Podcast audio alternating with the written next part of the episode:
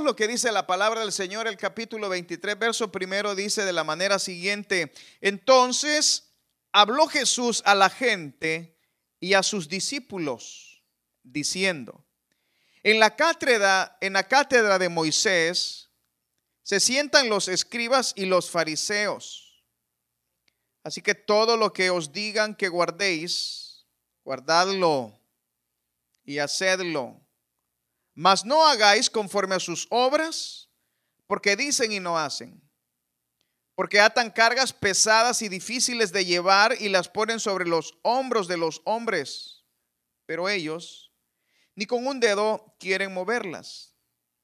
Antes hacen todas sus obras para ser vistos por los hombres, pues ensanchan sus filacterías y extendiendo los flecos de sus mantos y llaman los primeros asientos en las cenas y las primeras sillas en las sinagogas y las salutaciones en las plazas, y que los hombres los llamen rabí, rabí. Pero vosotros no querráis que os llamen rabí porque uno es vuestro maestro, el Cristo, y todos nosotros sois hermanos.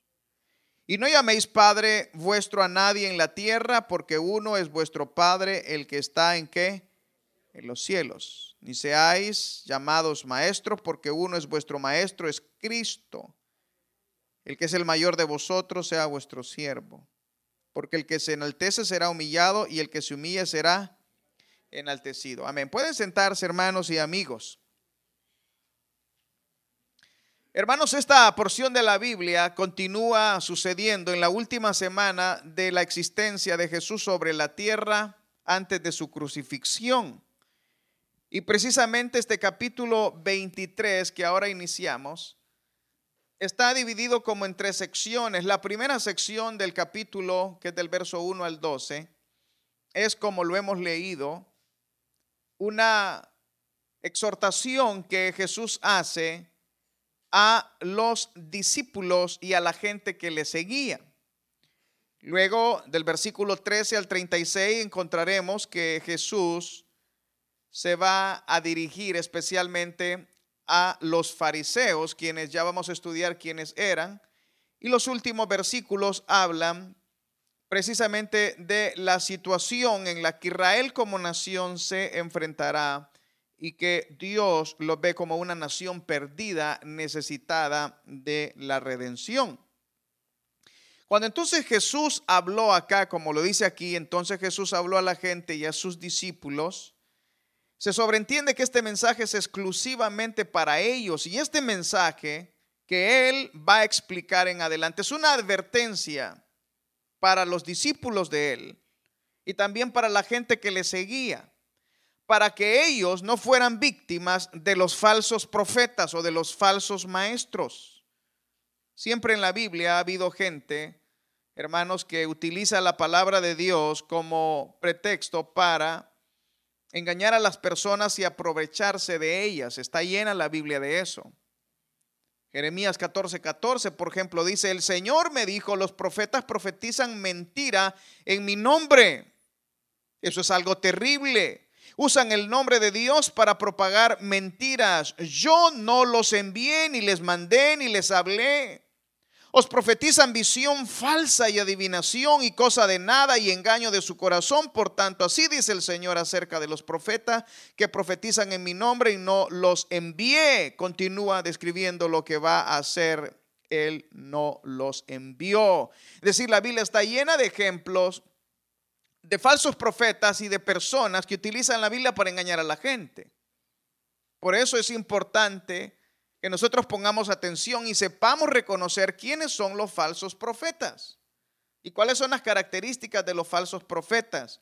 Y que nosotros comprendamos que los falsos profetas van a utilizar la palabra de Dios para engañarnos, para hacernos creer cosas que ellos quieren que nosotros creamos, pero que no es lo que Dios quiere que nosotros hermanos practiquemos. Y eso de eso está lleno la Biblia, de eso está lleno, perdón, el mundo.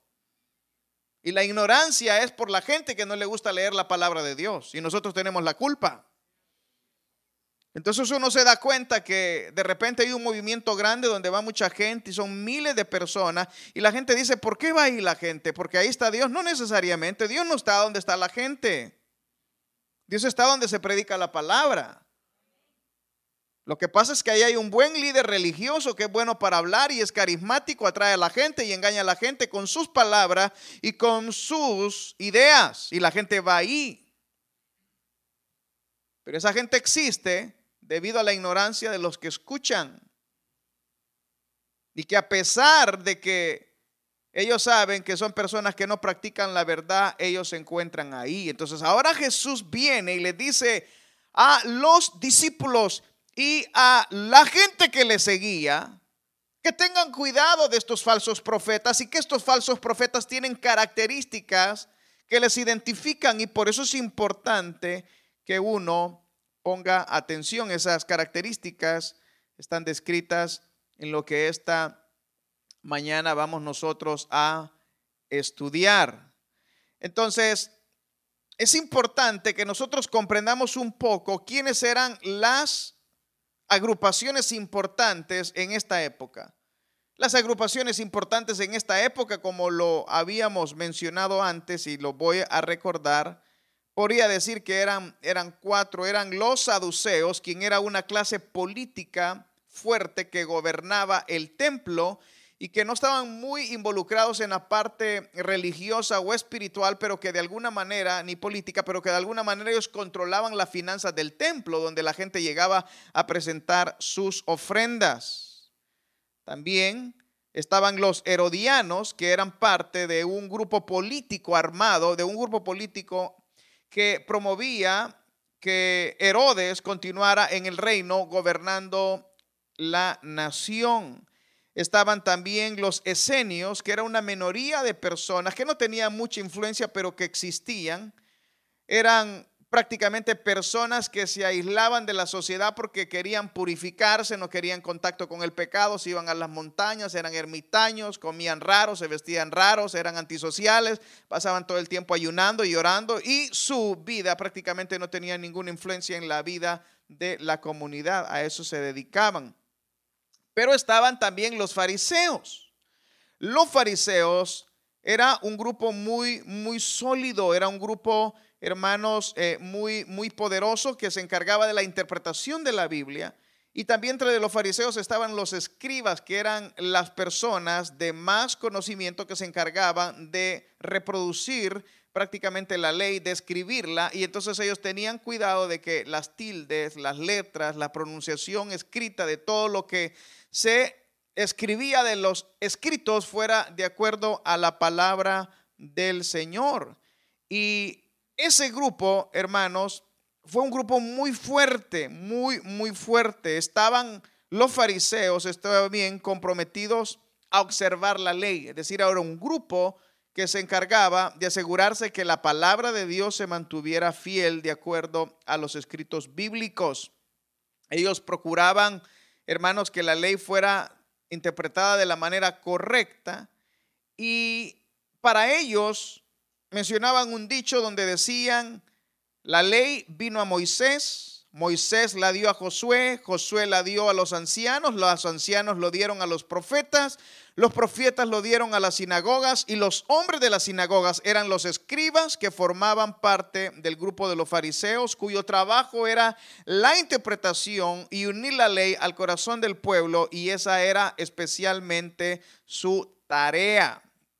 La mayor parte, hermanos, del liderazgo espiritual de este grupo fariseos, hermanos, se constituyó después de la cautividad de los israelitas en Babilonia, como en el año 586, cuando Judá fue llevado a Babilonia. Ahí estuvieron durante 70 años y luego regresaron, hermanos, a la tierra de Israel. Y es ahí donde encontramos al profeta Jeremías en el capítulo número 8 de Jeremías. Y si usted va a Jeremías 8, usted se va a encontrar, vamos a ver Jeremías capítulo 8. ¿Lo tienen por ahí, hermanos? Jeremías capítulo número 8.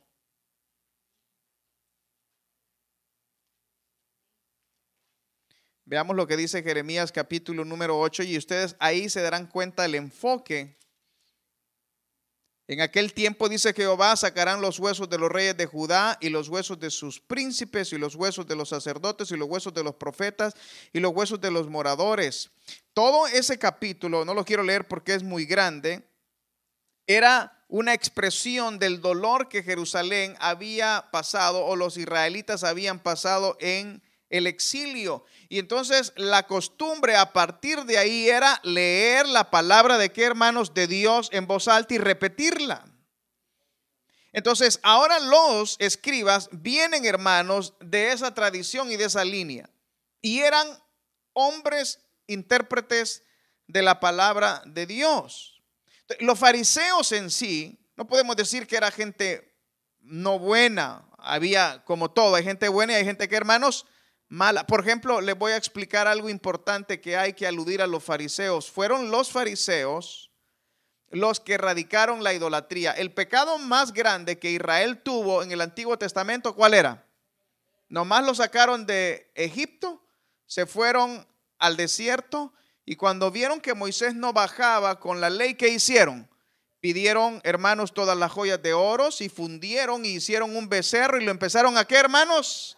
Adorar y empezaron a cantar y empezaron, hermanos, a hacer ahí de todos, hermanos, tomando, bebiendo, hacían relajos, hacían esos ahí y adoraban a su Dios. Y luego adoraban a los profetas, a Baales, adoraban a las estrellas, adoraban a las lunas, adoraban hermanos, quemaban a sus hijos, crean falsos dioses. Entonces los fariseos fueron, podríamos decir, los que erradicaron la idolatría del pueblo. Un hombre bajo el nombre de William Barclay se ha pasado parte de su vida investigando toda la cultura en Israel. Y él cuando habla de los fariseos menciona lo siguiente. En primero, menciona la primera clase de fariseos, estaba el fariseo de hombro, así le llamaba él, llamado así porque llevaba sus buenas obras en el hombro. Y él explica lo siguiente. Decía, él hizo al arte de lo bueno que hizo, era personas que hacían al arte de cómo se comportaban y por ejemplo de cuánto oraban. Ellos eran personas que se ponían algo siempre en su cabeza cenizas y se veían como así un poco tristes para que todos supieran lo piadoso y espiritual que él era. Ese era el fariseo de hombro, oraba y entonces que toda la gente viera, ah, es hombre de oración, ¿verdad? Y, y, así era ese grupo de fariseos. Estaba también el fariseo que esperaba, este era el fariseo al que siempre se le ocurría una razón espiritual para dejar de hacer lo bueno. Siempre tenía excusa, pero sonaba muy piadoso. Y luego estaba el fariseo mayugado. Oiga, le llamaban el fariseo mayugado y sangrante. Escuche bien. ¿Por qué? Porque ellos cuando veían una mujer sabían que era pecaminoso y entonces cuando veían una mujer se inclinaban y cerraban los ojos y chocando contra las paredes se golpeaban para no ver a la mujer, imagínense. Y entonces entre más mayugado estaban ellos se sentían más santos. Allá atrás está la pared, hermanos. ¿Quién quiere pasar? Entonces seguían chocándose para golpearse. Según los fariseos, cuanto más mayugadas tenían sus frentes o más se golpeaban, eran más santos. Estaban también los fariseos jorobados y el fariseo jorobado se llamaba así porque quería demostrar siempre humildad. Así que se encorvaba, se doblaba la espalda y caminando todo el día en esa posición humilde, pensaba que ellos hermanos proyectaban, hermanos que, estaban bien para llevar los pies y por lo que movían los pies seguían tropezando y cayendo y ese era el llamado jorobado, ¿verdad? Porque solo veía para abajo, ¿verdad? Para no contaminarse. Luego estaba el fariseo que siempre cuenta, ¿verdad? El fariseo que contaba todas sus buenas obras, ¿verdad? Para hacer lo que Dios le debía en términos de bendición. Siempre hablaba de él, siempre le exponía a la gente qué tan bendecido era. Y luego, obviamente, estaban los fariseos temerosos que hizo, hermanos, que eran personas fieles, que ellos cumplían las cosas porque tenían miedo simple y sencillamente de irse al infierno, es decir, lo hacían por temor a el Señor. William Vargas surgió y estableció, hermanos, que ese tipo de personas era la correcta, es decir, se habían fariseos malos, pero habían fariseos que, hermanos, buenos. Ahora, lo que estamos leyendo acá empieza en el versículo 2 y dice, en la cátedra de Moisés se sientan los escribas y los fariseos. Y de ahí viene de esa palabra del griego sentarse o silla, la palabra cátedra, ¿verdad? Esa palabra que nosotros utilizamos, o mejor dicho, viene a las universidades y dice, oh, viene fulano de tal a dar una cátedra, es decir, especialista en la cátedra de filosofía, especialista en la cátedra de biología. Ahora, lo que significa que los fariseos creían que ellos tenían la misma autoridad que Moisés. Y por eso ellos habían creado más de 50 escritos de interpretación de la palabra de Dios. Y ahí viene el problema, que como ellos leían la Biblia y sabían la Biblia y sabían cómo interpretarla, empezaban a escribir manuales. Y cuando ellos empezaban a escribir manuales, entonces caían en el problema de escribir lo que ellos creían que era su propio punto de interpretación, pero que no tenía nada que ver con lo que la palabra de Dios enseñaba. Y es ahí, hermanos, cuando uno ve los falsos profetas. Cada vez que uno va a un lugar donde no leen la Biblia y leen otro manualito, ¿verdad? Cada vez que uno ve a un lugar y dice, vea el manual de la iglesia, ¿verdad? Vea las reglas de la iglesia, o vea el libro tal, o vea la cátedra de esta. Ahí estamos mal, porque nosotros solamente debemos dejarnos guiar por la palabra de qué, hermanos? De Dios. Por nada más. No importa lo que la gente diga. Muchas personas crean cosas únicamente porque son ideas propias de ellos que le hacen ver a la gente, escúcheme bien, para que se conviertan ellos en seguidores y entonces ellos crean sus propias reglas y el que no respete esa regla prácticamente lo expulsan, lo sacan afuera y eso es una señal de un lugar donde eso es una religión porque no están centrados en la palabra de Dios. Los fariseos habían creado este sistema. Entonces, ellos pensaban que lo que ellos decían era la palabra de Dios, pero no era la palabra de Dios, era la interpretación que ellos tenían de la palabra de Dios. El versículo 3 dice, así que todo lo que os digan que guardéis, ¿qué dice ahí hermanos? ¿Están escuchando lo que dice? Pero está hablando de quiénes. ¿De quién está? Pongan atención, ¿de quién está hablando? De los fariseos. Pero los fariseos estaban abusando de su autoridad, interpretando las cosas como ellos querían. Entonces pongan atención en esto. Significa que los falsos profetas, oigan bien, van a utilizar la palabra de Dios para engañarnos, pero eso no significa que la palabra de Dios deje de ser la palabra de Dios. En otras palabras, usted puede ver a un falso profeta, engañador, mentiroso, y que usted lo que quiera, y si él está hablando la palabra de Dios, Dios no lo va a respaldar a él, él va a respaldar la palabra de qué, hermanos, de Dios, no la persona. Por eso el Jesús les, Jesús les empieza diciendo, así que todo lo que os digan que guardéis, que dice, guardarlo. Es decir, siempre y cuando estén diciendo la palabra de Dios, hay que hacerlo. Porque es la palabra de Dios, no la de ellos. Ahora, pero aquí da la advertencia. Mas no hagáis conforme a qué, hermanos. Lean la Biblia, ¿qué dice ahí? Es decir, hagan lo que ellos están haciendo, no lo hagan. Como decía mi abuelo, hacer lo que yo te digo y no hagas lo que yo hago. Imagínense. Entonces, esto es importante porque nosotros vamos a encontrar personas y uno dice, bueno hermano, ¿y cómo es que esa organización es tan fuerte? ¿Cómo es que esa organización tiene tanta gente y utilizan la palabra de Dios por eso? Porque es la palabra de Dios la que Dios respalda, hermanos. Entonces el Señor da la advertencia. La advertencia es, escúchenlos, pero no hagan conforme a sus acciones. Entonces, ¿qué significa? Que los falsos profetas van a hablar la palabra de Dios y que nosotros tenemos que entender que porque hablan la palabra de Dios, Dios lo respalda, aunque sean profetas que hermanos falsos. Y por eso es que hay muchas organizaciones grandes. Ahora, lo que nosotros no debemos de hacer es hacer lo que ellos hacen, dice el Señor. Los falsos profetas predican y exigen a los seguidores algo que ellos no practican, no tienen autoridad para pedirle a la gente que hagan cosas. La falsa autoridad que ellos tienen es creada y quieren proyectar autoridad a la gente, pero en realidad no tienen la autoridad de Dios para hacer lo que dicen. Y por eso es que el Señor advierte de aquellos falsos profetas que dicen que vienen en mi nombre, hablando en mi nombre, diciendo en mi nombre, que tienen visiones de mí, que tienen sueños y que Dios les ha revelado. Y todas las organizaciones grandes, oiga, siempre tienen un apóstol que tiene revelación de Dios, todo el tiempo. Y que el apóstol tiene una revelación. Ahí viene el ungido, ahí viene y que Dios le habla a él y que tuvo un sueño.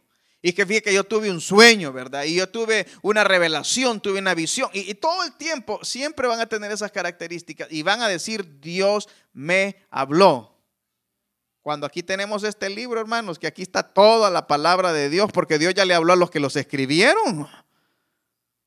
Y la revelación de la Biblia terminó en Apocalipsis y dice que maldito aquel que le añada o que le ponga. ¿Saben ustedes eso? Entonces ya no hay más revelación que esperar. Pero a la gente le gusta, ¿sí o no? Hay gente que dice es que yo voy a ir a un lugar porque allá Dios le habla a uno. Sí, porque encuentro una señora chambrosa que dice, dice el Señor que yo le digo esto y lo otro. Y le gusta. Ah, fíjese que allá que hay un hermano que interpreta los sueños. Oh, y entonces eh, andan buscando algo nuevo, algo que, que, no escuchan porque les gusta sentir, les gusta la mentira, no les gusta la verdad, no les gusta la confrontación, no les gusta la palabra de Dios, pero les encanta. Y entonces el Señor les está diciendo, no tienen autoridad porque esa autoridad yo no se las he otorgado. Ellos mismos la han tomado. Ahora, las personas no tienen autoridad de Dios, pero son autoritarios. Escuche bien. Ellos se creen que tienen autoridad sobre la persona para controlarlos, para dominarlos, para decirles qué comer, qué vestir, dónde vivir, dónde no vivir, con quién casarse, dónde moverse, y ejercen su autoridad para manipular a la gente y para infundirle temor a la gente y para tenerlos siempre oprimidos. Esa autoridad es falsa. No viene de Dios. Se llama manipulación, control. Y la gente como no lee la Biblia dice, amén, amén, amén. Entonces Dios nos está advirtiendo. Escuchen lo que ellos digan, pero no hagan lo que ellos, lo que ellos hacen. Ahora, las personas que son falsas profetas, también como dice acá, porque atan cargas pesadas y difíciles de que hermanos de llevar. Es decir, también son personas que no son íntegras. La integridad tiene que ver con una persona que no tiene manchas, que es sincera, que es solidaria, que es recta. Filipenses 4:8 dice, por lo demás, hermanos, todo lo que es verdadero, todo lo digno, todo lo justo, todo lo puro, todo lo amable, todo lo honrable, si alguna virtud hay que merece elogio, en esta meditar. Entonces, la persona que es un falso profeta proyecta integridad, pero no tiene integridad porque tiene una vida doble. Es decir, le dice a los feligreses que hagan algo, ellos que ellos no, que hermanos, que ellos no hacen. Le dice a los feligreses oran ellos nunca oran. Le dice a los feligreses ayunan cuando ellos nunca ayudan. Le, le dice a los feligreses que se consagran a Dios y ellos no son consagrados a Dios. Son comilones y bebedores. Entonces ahí es donde uno dice, no tienen integridad porque dicen algo que ellos no, que hermano, que ellos no viven y no se puede. Entonces la proyección que ellos tienen es, oh, soy íntegro, porque se cuidan la imagen. Pero a Dios no le interesa la imagen, a Dios le interesa el corazón, a Dios lo que le interesa es cómo nosotros somos verdaderamente y la integridad es cuando una persona es una persona transparente, que uno puede verla correctamente. Y entonces los falsos profetas siempre van a proyectar una falsa integridad. Aquí dice claramente, porque atan cargas pesadas y difíciles de llevar y no, y, y las ponen sobre los hombros de los hombres, pero ellos ni con un dedo quieren, ¿qué hermanos? Moverla. Le dicen a la gente que hagan cosas que ellos, ¿qué hermanos no hacen? Y así hay varios hermanos que no son falsos profetas, son, son hermanos religiosos que andan cuadrando a la gente, que andan aquí y que andan allá, pero ellos no practican lo que quiere que la gente viva. No se puede. Uno tiene que ser íntegro en las cosas y no exigirle a la gente cosas que uno no vive. No se puede. Falta de autoridad y falta de, de, de esa moral, ¿verdad?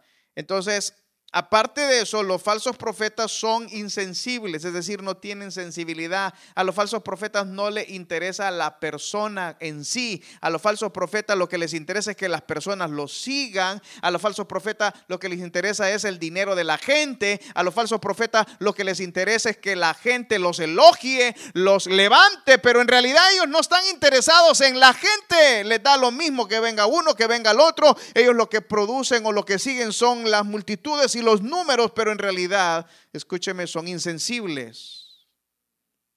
No tienen sensibilidad con el dolor ajeno, no les importa, no son misericordiosos. Crean una falsa espiritualidad para proyectar sensibilidad hacia las personas. Aquí lo dice, porque atan cargas pesadas y difíciles de llevar y las ponen sobre los hombros de los hombros, pero ellos ni con un dedo quieren moverlas. Y de eso están llenas las religiones. Guarde esto, guarde lo otro. Prohíben casarse, por ejemplo. ¿Y sabe qué hay religiones que prohíben casarse? Hay religiones que dicen que es pecado tener relaciones sexuales y dicen que tiene que ser únicamente cuando van a procrear hijos. Hay religiones que le prohíben a la gente comer ciertas cosas, por ejemplo. Y dice, oh, no, eso que está comiendo es pecado. Cuando la Biblia dice que todo lo que nosotros comemos con oración lo santificamos. ¿Cuántos dicen amén? Y entonces le dice, no, es que usted tiene que guardar cierto día y tiene que ir tal día a la iglesia. Y si no va ese día a la iglesia, usted está en desobediencia cuando todos los días son del Señor, hermanos. Y le hacen que uno tiene que guardar lunas, que tiene que guardar días, que tiene que guardar ceremonia. Y si uno guarda, no guarda esos días o esa ceremonia, lo, lo, quitan, lo apartan. Y si uno no hace las cosas de acuerdo a lo que ellos inventan, de acuerdo al manual de ellos, prácticamente uno está fuera de la gracia de Dios. Casi lo mandan al infierno. Y dice, usted tiene que comer tal comida para Semana Santa, porque es la semana de Dios, ¿verdad? Y tiene que hacer tantas oraciones de aquí para allá para llegar allá. Y aquí de rodilla. Tantas cosas que la gente inventa y sabe lo terrible, la gente lo hace, hermano. ¿Por qué lo hacen? Tan ciegos, se dejan guiar por otros ciegos. No más porque el ungido de Dios dice, no más porque el siervo de Dios dice supuestamente, pero lo que nosotros tenemos que ver es si la palabra de Dios dice, por ejemplo. Estos le imponían a la gente que ayunaran ciertos días a la semana. Les imponían, escúcheme bien, que hicieran oraciones de tanto tiempo, de tal manera, en talos lugares. Todo lo inventaban. Ellos, algunos, imponían ley, por ejemplo, de que donde decían que habría que traer las ofrendas al templo y que si su padre o su madre estaba hermanos, enfermo que primero era la ofrenda al templo y luego el Padre a un lado, porque habían creado manuales que Dios es primero. Porque la Biblia dice que hay que amar a Dios sobre todas qué. Entonces habían criado ellos que primero había que traer el dinero al templo y si su mamá y su mamá se estaban muriendo, que esperara, porque Dios era primero. Infinidad de cosas. Increíblemente, o sea, hay iglesias donde a la gente le piden la casa, por ejemplo, de ofrenda. Yo no estoy diciendo que uno no la puede dar si es para el Señor, pero no puede ser impuesto a la gente. O decirle, si Dios quiere que le bendiga, venga, compre estas flores que estamos, las vamos a vender, hermano, ¿verdad? Y estas flores están benditas. Y abajo tenemos el aceite de la unción. ¿Cuántos quieren? A 25, hermanos. ¿Cuántos apuntan? Y aquí le vamos a vender un amuleto. Ese amuleto le va a proteger contra todo, amarre y desamar. Y la gente los compra compra cuadros, compra eh, muñequitos, compra aceites, compra toallas y algunos le venden rocas, hermano, que dice que vienen de Israel, de la China, las traen, hermanos, y las hacen. Y la gente las compra. Pero a la gente le encanta la ignorancia. Le encanta seguir, hermanos, a los falsos profetas. Entonces el Señor está advirtiendo acá y está diciendo, hay falsos profetas y esos falsos profetas son los fariseos y los escribas, porque ellos han creado un sistema religioso tremendo. Y ahí es donde nosotros tenemos que tener cuidado para saber distinguir entre un falso profeta y alguien que no es falso profeta. Alguien que predica la Biblia y alguien que no predica la Biblia. Alguien que predica sus ideas o alguien que en las pláticas utiliza la psicología y entonces mantiene a la gente eh, eh, eh, prendido en su influencia, en su vocabulario, en su manera de hablar, pero no en la palabra de Dios. Y leen un pedacito de la Biblia. Y luego agarran otro pedacito de la Biblia y otro pedacito de la Biblia y agarrando un pedacito de acá, otro pedacito de acá y otro pedacito de acá, terminan enseñándole a la gente lo que ellos, que hermanos, quieren sacando de contexto todas las cosas que la palabra de Dios está explicando. Escuchen bien, hay falsos profetas, hay falsos profetas. Usted que escucha el YouTube a cada rato, ¿verdad? Y luego ya viene aquí queriendo que expliquemos el YouTube, ¿verdad?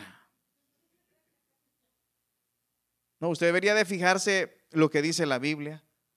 Fíjese que casi los falsos profetas, no estoy diciendo que es malo predicar en el Antiguo Testamento, casi siempre predican del Antiguo Testamento, porque sacan de contexto todo. Casi nunca predican el Nuevo Testamento. Siempre son sus predicaciones en el Antiguo Testamento, porque ahí viene la unción y la revelación y le hacen creer a la gente que ahí viene el Chequiná, ahí viene la nube y ahí viene, y ponen una su nube, hermanos, y una sus luces y uno sus colores y humo artificial y aquí con sonidos y no, y tiene que estar un ingrato tocando atrás en el, en el, en el, piano para que estén poniendo atención porque eh, es terapia la música, ¿verdad? No, no, no, pongan atención, recuerden lo que dice el texto de la palabra de Dios, repitan la palabra de Dios, entiendan la palabra de Dios, no sean supersticiosos, no crean lo que otros dicen, crean lo que la Biblia dice. Y si la palabra de Dios dice, no podemos decir nada porque dice la palabra de Dios que hay que escucharla y cumplirla. Pero a la gente eso le encanta. Entonces uno anda buscando fórmulas de cómo atraer gente, anda buscando fórmula de cómo convencer a la gente, anda buscando la fórmula de cómo eh, eh, dormir a la gente para que la gente lo siga uno. Escuche bien, eso es peligroso, especialmente cuando alguien está diciendo que está hablando por Dios, se está metiendo en líos. Es muy probable que tenga mucha gente que le siga, pero al final Dios le pedirá cuenta por todo lo que dijeron en nombre de Dios, siendo palabra de ellos y no palabra de qué hermanos de Dios. Estos eran, claro, el ejemplo. Ponen cargas sobre la gente que ellos mismos no pueden llevar. Haga esto, haga lo otro, compórtese así, haga aquí, haga allá, y ellos no lo practican, no lo hacen. Por eso el Señor dice, hagan lo que ellos dicen leyendo la palabra, pero no lo que ellos practican. No lo que ellos practican. ¿Cuántos escándalos hay, hermanos, en todas las religiones? Y yo no estoy diciendo que uno es perfecto, porque todos nos cometemos errores, ¿sí o no? ¿Cuántas noticias hay, hermanos, de, de bueno, pastores que de repente salen que son homosexuales, por ejemplo? O, cuántos hay, hermanos, de que le piden a la gente todo el dinero y luego cierran iglesias y se llevan el dinero, ¿verdad? Son ladrones. ¿O cuántas ha escuchado escándalos usted donde dice que hay, hermanos, ¿qué le puedo decir yo? Crímenes dentro de la religión. Y le prohíben a la gente casarse, por ejemplo, los sacerdotes pobrecitos les prohíben casarse. Cuando la palabra de Dios dice que honroso sea que, hermanos, el matrimonio, ¿no? Ni les prohíben casarse. Y por eso ahí, hermanos, eh, salen ahí que, que, tocan niños, que hacen aquí, que hacen allá, porque sería más fácil que los dejaran, hermanos, que se casaran, porque eso es lo que dice la palabra de Dios. Imagínense que Pedro, hermanos, el primer apóstol de la iglesia, ¿sí o no? Y tenía suegra, ¿qué tal? Jesús sanó a la suegra de qué, hermanos? De Pedro. Yo creo que todos se quieren hacer como Pedro, tener suegra.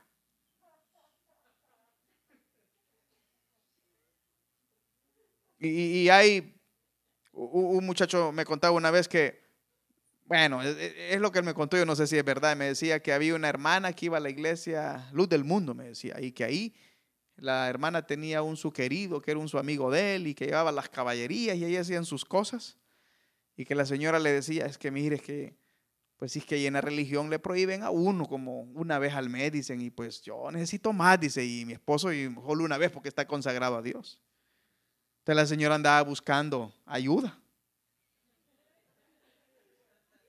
Porque le prohibían, ¿me entiende? Y no haga esto y no haga lo otro. Ah, pero el ingrato ese ya bien está en la cárcel, ¿no?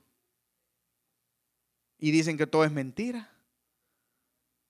Y él me decía que eh, hijo del balón de Dios le decían a todos, y entonces decía, hijo del balón de Dios, ¿por qué? Es que en iglesia todos se parecen al pastor, decía. Hijo del varón de Dios, decía, ¿verdad? Porque él decía, el Señor me reveló que esta noche voy a ser doncella a su hija, le decía, tráigamela acá. Aquí vamos a orar con ella en la noche.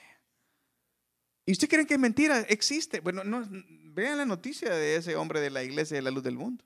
Para empezar, su doctrina está apartada, solo Jesús. Y todo su sistema que tenía, hermanos, bien montado. Plata. Iglesias que tienen dinero, hermanos. Ya quisiera yo dormirlos a ustedes para que ofrendaran, ¿verdad? Aleluya, duérmanse, duérmanse, duérmanse. Y la gente ahí está, escuchando mentira. Y ahorita todas esas iglesias oran para que el varón de Dios salga. Y desde la cárcel escribe que estoy sufriendo penalidades por Cristo. No moleste, hombre, por Cristo, hombre. Que diga mejor que se equivocó y ya, pues así lo Dios lo puede perdonar, ¿no creen ustedes? Es más fácil eso. Uno no puede meter a Cristo que no sufre por el pecado de uno, hermano, y uno dice me equivoqué y ya, pues metiendo a Dios para justificar su pecado, no. Pero esos son los falsos religiosos. Ellos, ellos, ellos cualquier cosa la utilizan para hacerse víctimas y para salir bien. Pero en realidad su corazón es utilizar la palabra de Dios para dominar a la gente y controlarla. Y es por eso es que hay gente que dice, no, en la iglesia lo quieren controlar a uno y aquí y allá. Y tienen razón, porque hay falsos profetas. Pero así como había falsos fariseos, y habían los fariseos que se golpeaban en la frente, ¿verdad? Pero más que golpearse en la frente, lo hacían como una expresión de santidad. Pero también habían fariseos buenos que ellos querían vivir de acuerdo a la palabra de Dios para no irse al infierno. Y así como hay profetas malos, también hay profetas buenos que quieren hacer la palabra de Dios, que respetan la palabra de Dios, que dicen lo que la palabra de Dios dice, que no le añaden más de lo que la palabra de Dios dice, porque no lo dice la palabra de Dios y no podemos decir que dice la Biblia. Yo, yo no estoy a favor que los jóvenes se tatúen, ese es mi punto de vista. Pero es incorrecto decir, la palabra de Dios dice que los que se se van a ir al infierno. Y luego agarran, hermanos, el Antiguo Testamento donde dice que el que se marque el cuerpo, pero siga leyendo todo lo que dice, no más apartan eso. Entonces, no, agarre todo lo que dice ahí. Y le ponen a la gente cosas.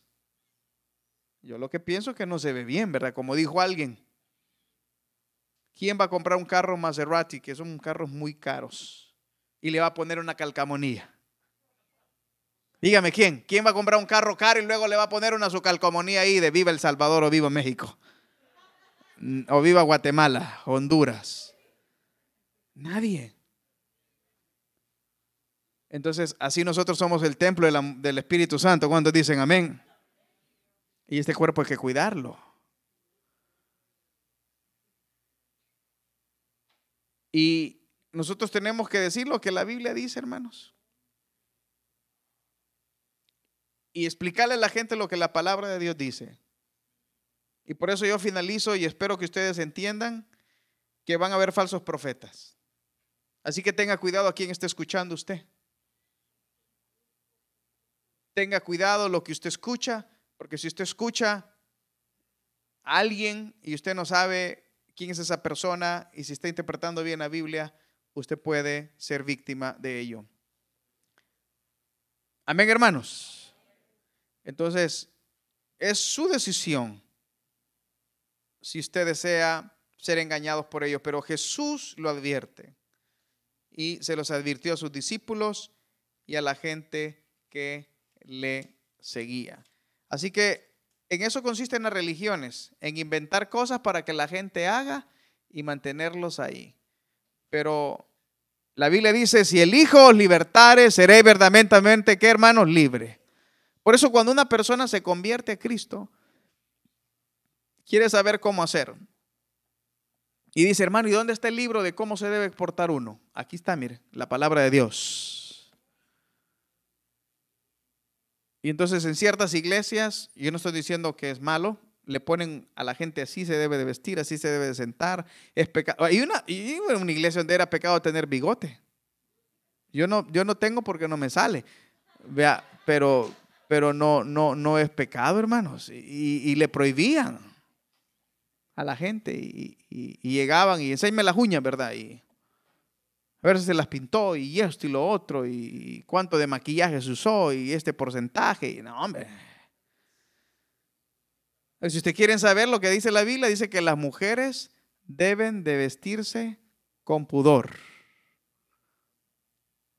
castamente, decentemente. Ya usted interpreta ahí qué quiere decir, ¿no? Agarre su pedrada. No con peinados ostentosos, ni con vestidos caros, ni con joyas. Así dice la Biblia, ¿sí o no? Eso dice la Biblia. ¿Y yo cómo le hago? Pues ahí dice. Pero también los hombres, ¿no?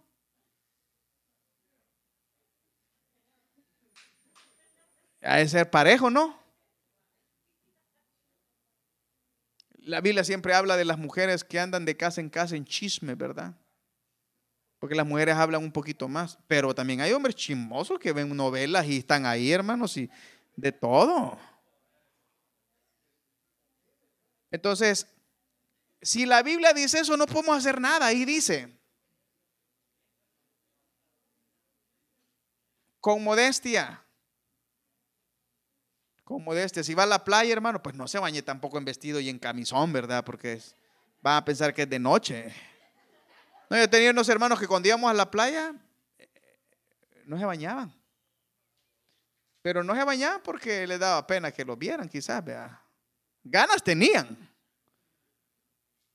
Pero hay, hay ropa adecuada para ir a la playa. o, en El Salvador me acuerdo que había hermanas que iban a cierta religión y se subían en la moto y en falda, porque era prohibido subirse en pantalón. En falda.